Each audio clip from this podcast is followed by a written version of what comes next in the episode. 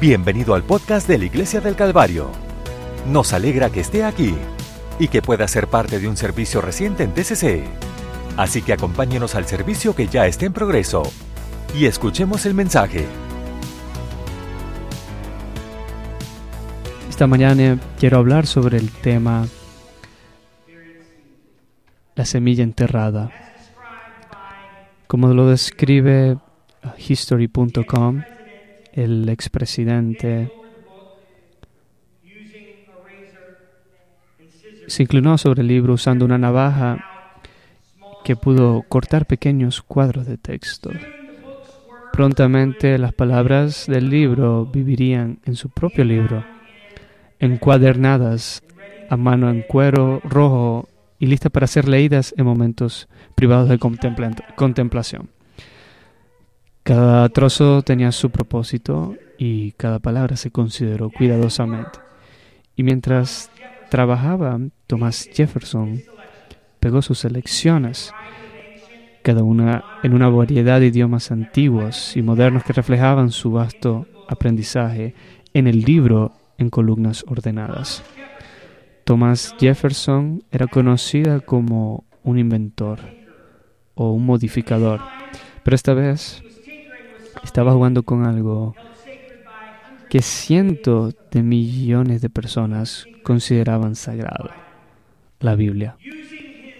Usando sus recortes, el anciano tercer presidente creó su, creó su propio Nuevo Testamento.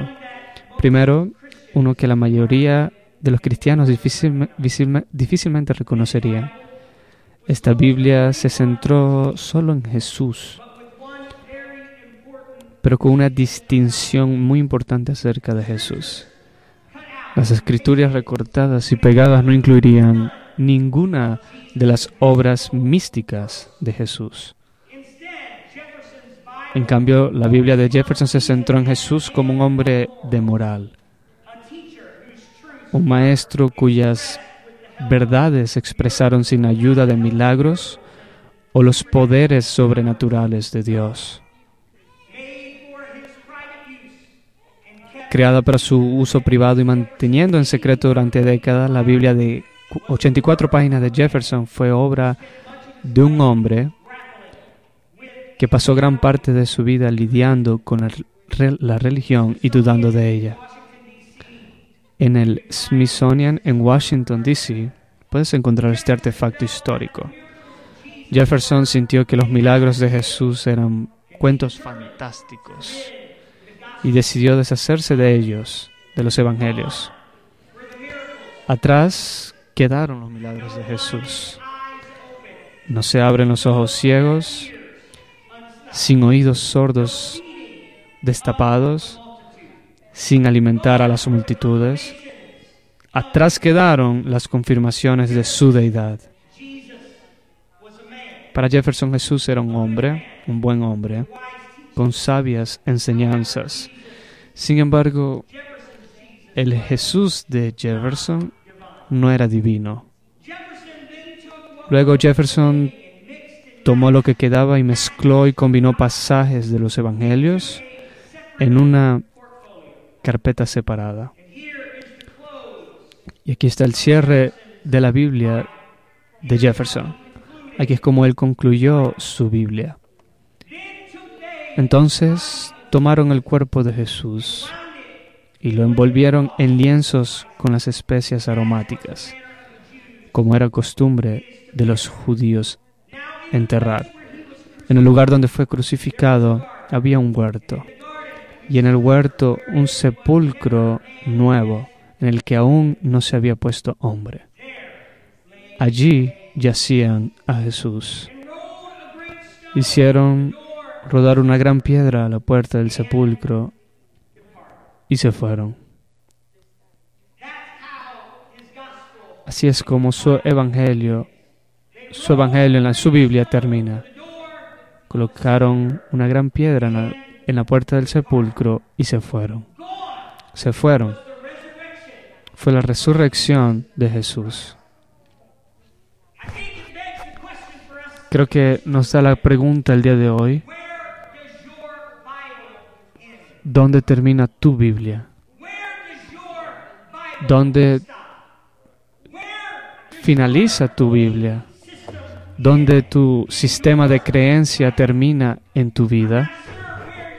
No estoy seguro dónde tu Biblia está el día de hoy, pero quiero tratar de convencerte de que hay más esperanza más allá de la muerte, de que tal vez se sienta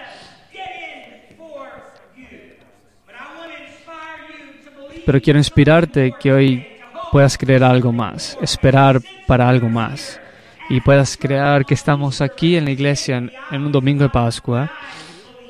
Permíteme decir lo obvio de lo que yo creo, que nuestra esperanza hoy está en las buenas nuevas de Jesucristo.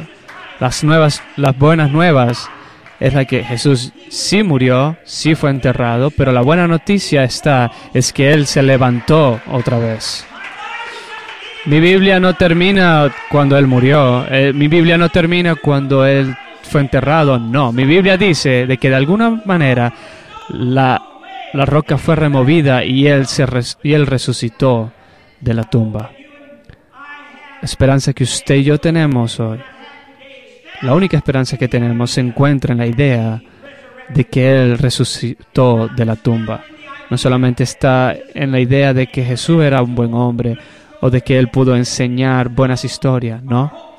Nuestra esperanza, las buenas nuevas, ¿por qué nos, nos reunimos los domingos de Pascua? Es porque Él murió, fue enterrado y fue resucitado a vez, otra vez. Pablo en Corintios 15 dice, además hermanos les declaro el Evangelio que les prediqué, el cual también recibieron y en el cual están, por el cual también ustedes son salvos. ¿Puedo decirle el día de hoy a alguien que usted está salvado, está salvo por, por el Evangelio? Si retienen la palabra que les prediqué, a menos que creyeran en vano.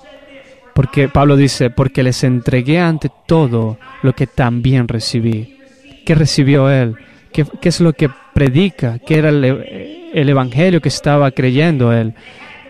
Ellos tenían que creer que Cristo murió por nuestros pecados, según las escrituras, y que fue sepultado, y que resucitó al tercer día, según las escrituras. La historia de la Pascua es la historia de la Pascua, porque Jesús resucitó. Y Pablo sigue diciendo en 1 Corintios 15, 17, dice, y si Cristo no ha resucitado, y si Cristo no ha resucitado, entonces vuestra fe es vana. Todavía estás en tus pecados. La única manera en que tú y yo podamos encontrar un, un escape del pecado es por el, porque Jesús resucitó de la muerte. Versículo 19 dice, si en esta vida solamente esperamos en Cristo, somos los más dignos de compasión, miserables.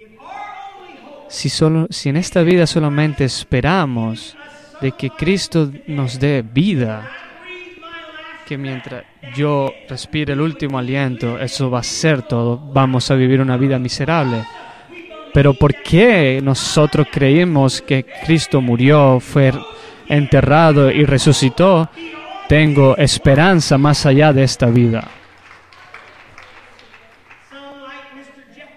De alguna manera, el señor Jefferson eligió vivir como si todo lo que pudiéramos esperar Yo espero que eso es el poder de la resurrección. Cuando Cristo murió y fue sepultado en una temporada muy específica, un tiempo muy específico, la Biblia nos dice de que Él murió y fue sepultado y se levantó nuevamente durante la temporada de primavera. No es casualidad que Jesús muriera en esta, en esta temporada en Grove University los miércoles por la noche. Las últimas semanas, Christian y yo hemos estado enseñando a través de una serie llamada Celebrando a Jesús en las fiestas bíblicas. Mientras observamos la vida y la muerte de Jesucristo, nos damos cuenta de que Jesús cumplió la Pascua, porque Él murió como el Cordero. Los judíos celebran la Pascua, la salida de Egipto, y ellos matan a un Cordero. Y ese Cordero es representando a Jesús. Y está completo en Jesús. Así que cuando Cristo murió en la Pascua, luego en la próxima fiesta comenzaron a celebrar la fiesta de los panes sin levadura y cuando Jesús fue enterrado, Él completó esos, esa, esa festividad. Y es finalmente que luego de tres días y tres noches, Él se resucitó de la muerte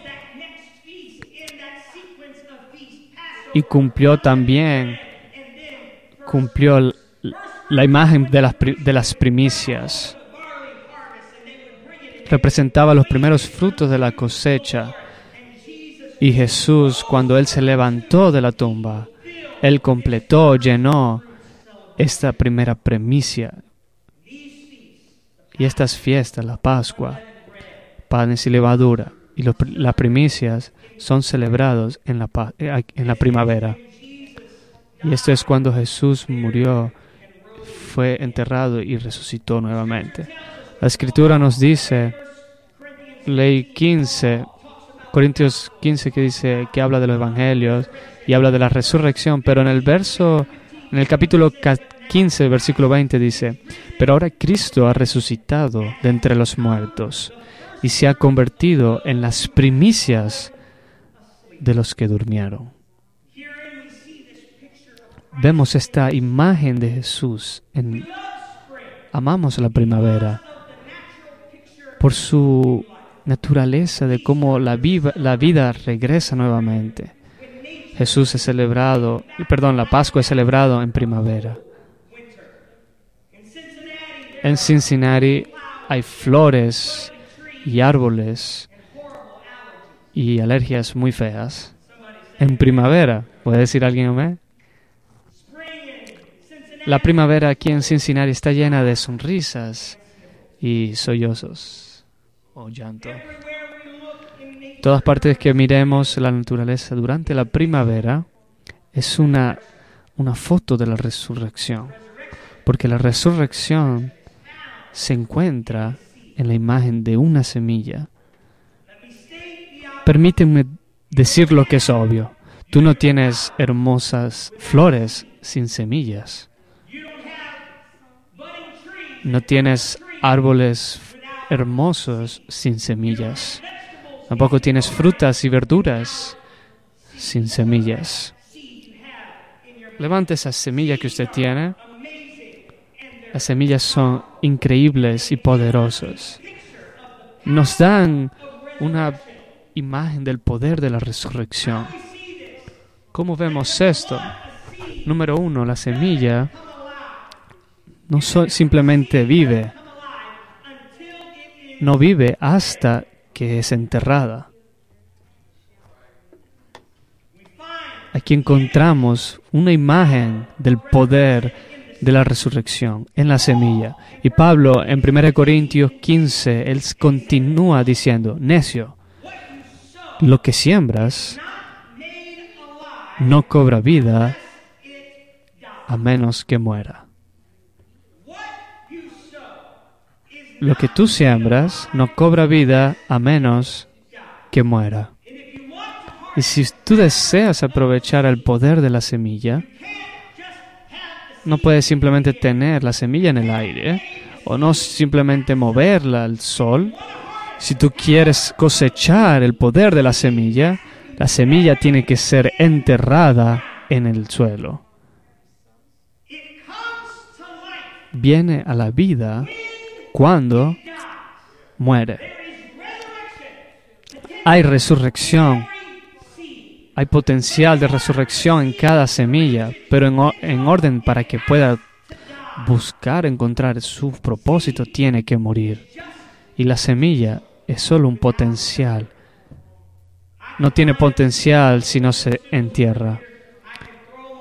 Yo puedo tirar semillas aquí y tirarles aguas, pero es solo potencial, no tiene potencial a menos que sea enterrada. Y Cristo nos muestra de que Él era las semillas, porque enterrando no era el fin de la vida. Su entierro no era el fin de las cosas. El señor Jefferson no terminaba las cosas. Tú, tú cerraste tu manera de pensar, pero ese era el inicio de la vida. En la, la eficacia o efectividad y el poder de Cristo solo fue posible gracias a su resurrección.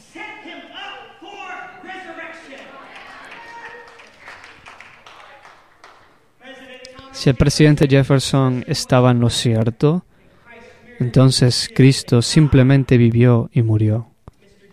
Pero el señor Jefferson no pudo ver la verdadera esperanza en Cristo. El significado de Cristo no era simplemente algo que iba a ser levantarse para que pudiéramos sentirnos más inteligentes. Cristo no vivió esta vida para que nosotros simplemente encontremos mayor inteligencia. La Cristo de vida no era simplemente enseñar parábolas o enseñándonos a ser sabios o ser personas de la, con moral. No. Por eso no fue Cristo nacido. De hecho, el ángel le dice a María, deberías llamar su nombre Jesús. ¿Por qué? Porque Él iba a salvar a su persona de sus pecados. Es por ello que Jesús fue nacido. Es por ello que Él murió es por ello que Él fue enterrado para que nos pudiera salvar de nuestros pecados. No simplemente para ser más inteligente en la vida. Cristo vino, hizo un trato con el pecado natural de nuestras vidas, no simplemente para nuestra salud.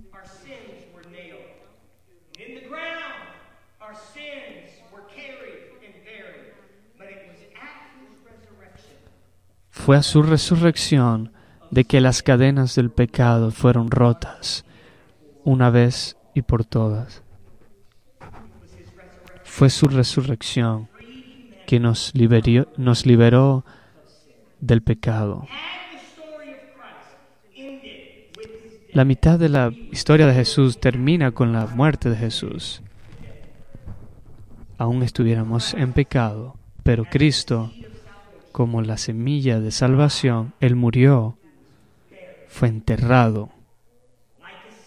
Y como una semilla, Él vino a la vida una vez más. Leemos en Mateo cuando Jesús dice, lo puso en su sepulcro nuevo que había labrado en la peña y había una gran piedra en, entrada en el sepulcro y se fue. Y es cuando el señor Jefferson, la Biblia de Jefferson termina.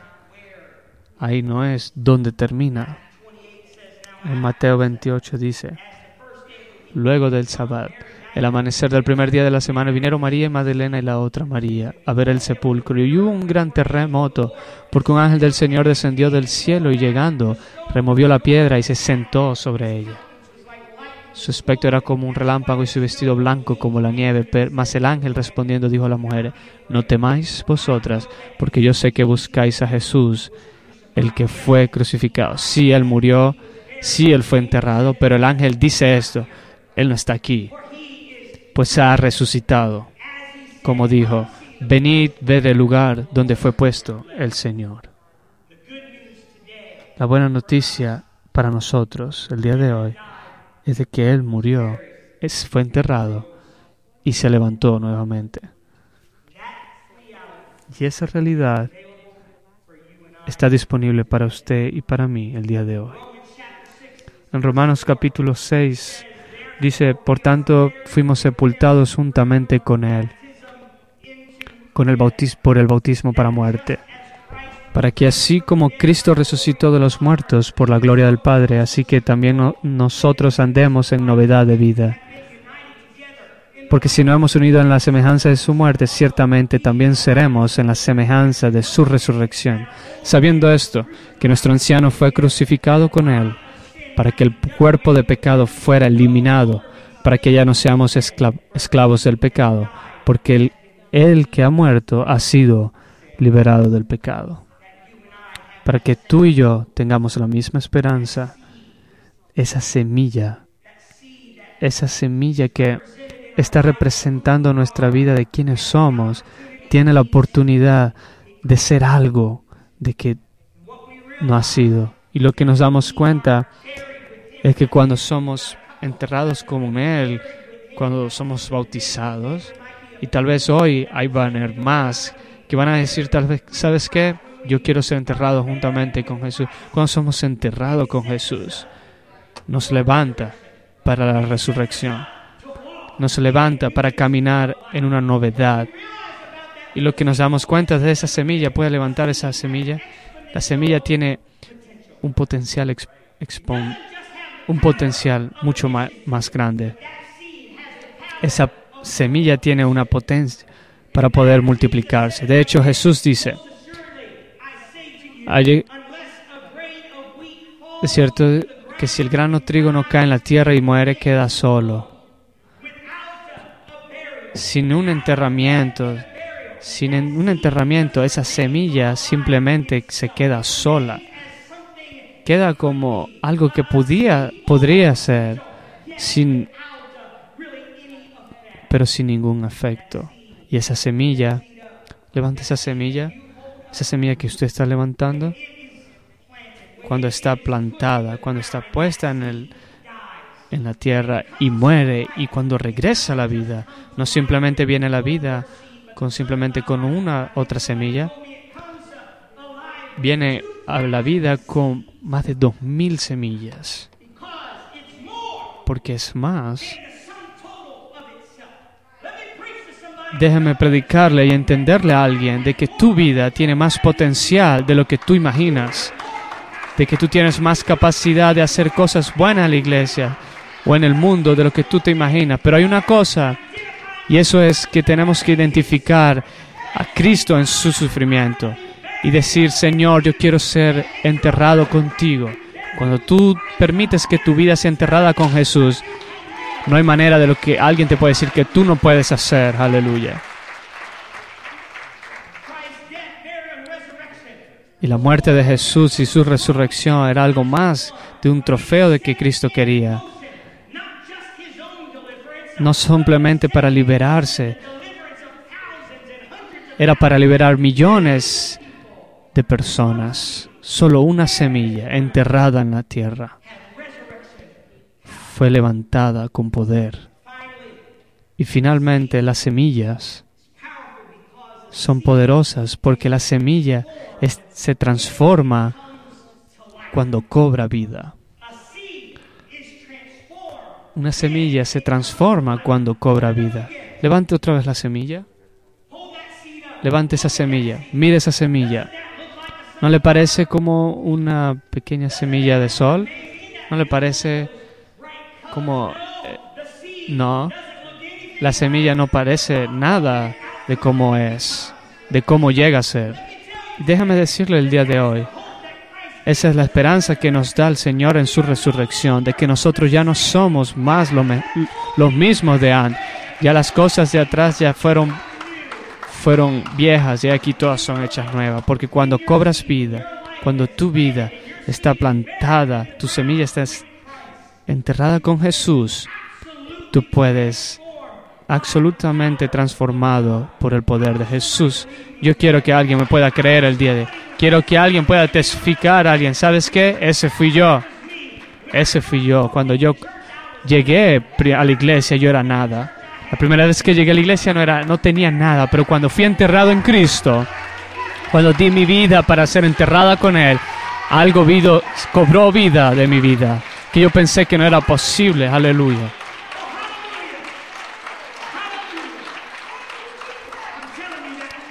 Estoy diciendo que ese poder de transformación, esa transformación de resurrección, lo siento el día de hoy.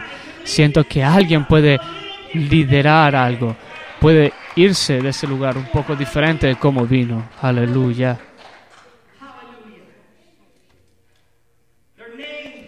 Sus nombres era Adán, Matusalén, vos, Ana y Jonás. No, Estos no son personajes de la Biblia, aunque comparten su nombre.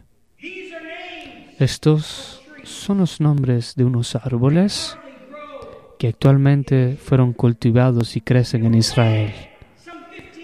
Fueron plantados 15 años atrás. El último fue hace 5 años atrás. Y los que hace estos árboles especiales es que estos árboles han estado creciendo de más de unas semillas que son de más de dos mil años atrás. Las semillas fueron, estaban, a través, estaban al lado de, de unas cuevas que fueron creadas, encontradas por el gran rey Herodes alrededor de la época en que los romanos estaban sitiando Masada y se estaban escribiendo los rollos del mar muerto, estas semillas se estaban formando. Y aunque estas semillas de hace de más de dos mil años, cuando se ponen en un, en un lugar bueno, en un alrededor bueno, que sean enterradas en la tierra, colocándole agua, siendo enterrada, cobran vida. Algunos de ustedes hoy pueden sentirse de que tu potencial se ha ido. Te sientes de que tal vez, solo tal vez la semilla de que cómo mi vida pudo haber sido, no. Aún hay un chance de para que pueda ser algo mayor. Nueva vida es aún posible. Y es por ello que el predicador en 2 Corintios dice, por tanto, si alguno está en Cristo, si alguno está en Cristo, si alguien está enterrado con Cristo, es una nueva creación. Las cosas viejas pasaron, he aquí, todas son hechas nuevas. Y lo que yo antes era, he sido transformado por el poder de la resurrección, porque soy enterrado en Cristo puede levantarse conmigo el día de hoy, en esta mañana. Su nombre era Lonnie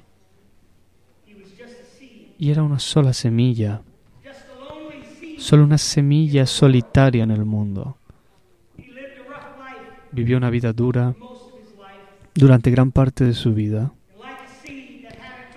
Y como una semilla que no había encontrado el consuelo del suelo, se encontró solo como la Biblia describe solo en las calles. Una vida de drogas lo consumió, de alcohol. Se encontró en prisión y sin embargo en todo eso, Lonnie seguía siendo una semilla. solo una semilla que aún no había encontrado ese cimiento, que no había sido enterrada. Eso fue hasta que Lonnie Lewis llegó a entregar su vida a Cristo y fue sepultado con Cristo en el bautismo. Y ese caparazón que durante tantos años tuve simplemente solo, ese caparazón que hablaba de dolor de corazón, de adicción y de caos, cuando comenzó a ser enterrado en Cristo, rápidamente comenzó a, a ver algo diferente. Y un hombre que, era, estaba quebrantado se convirtió en un hombre que estaba empoderado y conectado. Un hombre que era adicto se convirtió en un hombre que era liberado. Y algo, algo, algo comenzó a crecer. ¿Y quién iba a pensar que Lonnie Lewis podría obtener su doctorado como Lonnie Lewis, Dr. Lonnie. Consejería persona sobre adicción. Iba a aconsejar a, a personas sobre problemas de sus vidas. ¿Quién iba a pensar que esta pequeña, esta que alguna vez era el mismo un drogadicto, estaba en prisión? Esa semilla, ¿quién iba a pensar de que Él iba a ser el que iba a ayudar a personas a liberarse de la de las cadenas de la adicción. Déjeme decirle quién es el autor de la semilla. Es aquel que sabe que el, el ADN que usted tiene en esa semilla, no simplemente ayudarlo, sino buscarle la ayuda, la esperanza. Todo es posible. Aquel que vio potencial, aquel que vio formar a, Lonnie es aquel que está en el día de hoy con nosotros y dice, veo potencial. Escucho que alguien necesita esta, esta oración que pidió David. Oh Señor Dios mío.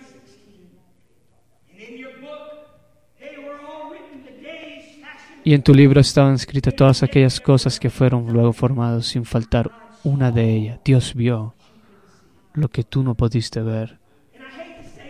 Y de verdad no me gusta decir esto, pero el Señor ve lo que yo no puedo ver. Lo que esta iglesia no puede ver.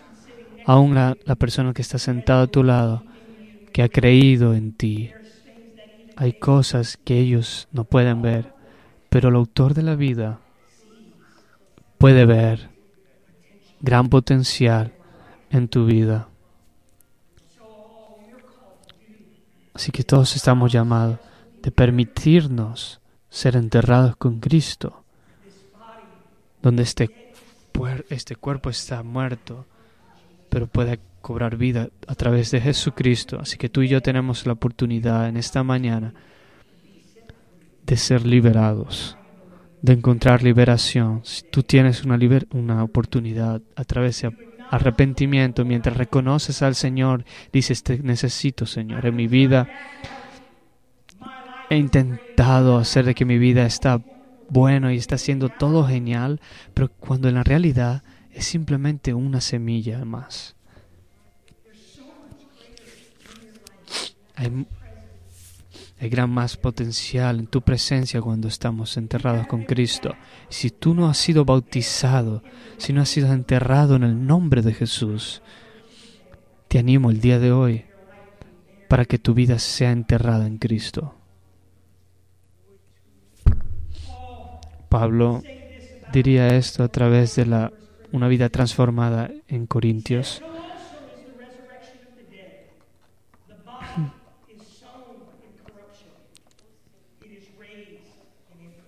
es levantado en incorrección. Está enterrado en deshonra, está enterrado en debilidad, pero es levantado en poder. Es enterrado en un cuerpo natural y levantado en un cuerpo espiritual. Así que él dice en el versículo 46, al primer Adán cuando fuera el primer hombre y el último Adán fue levantado como el último espíritu. Esa es la esperanza que tenemos cuando somos enterrados con Cristo. Mientras les invito de que puedan venir al altar, vamos a tomar precaución y vamos a orar con las máscaras, pero quiero que oremos, concluyendo, de preguntándome si alguien puede levantar esa semilla y decir, ¿sabes qué? Ese soy yo. Hay gran potencial el día de hoy. Hay gran potencial el día de hoy aquí políticas ser enterradas con, con Cristo. Vamos a orar, Señor, oramos, venimos ante ti, Dios. Hay gran historias, Señor, de individuos en esta habitación donde no pensaban mucho de su vida, no pensaron que, que podían servirte con todo su corazón. No creyeron de que podían rendirte todo a ti, Señor. Así que Estuvieron en un caparazón por muchos años, estuvieron apartados de ti por muchos años. Caminaron fuera de ti. Pero Señor, tú no te...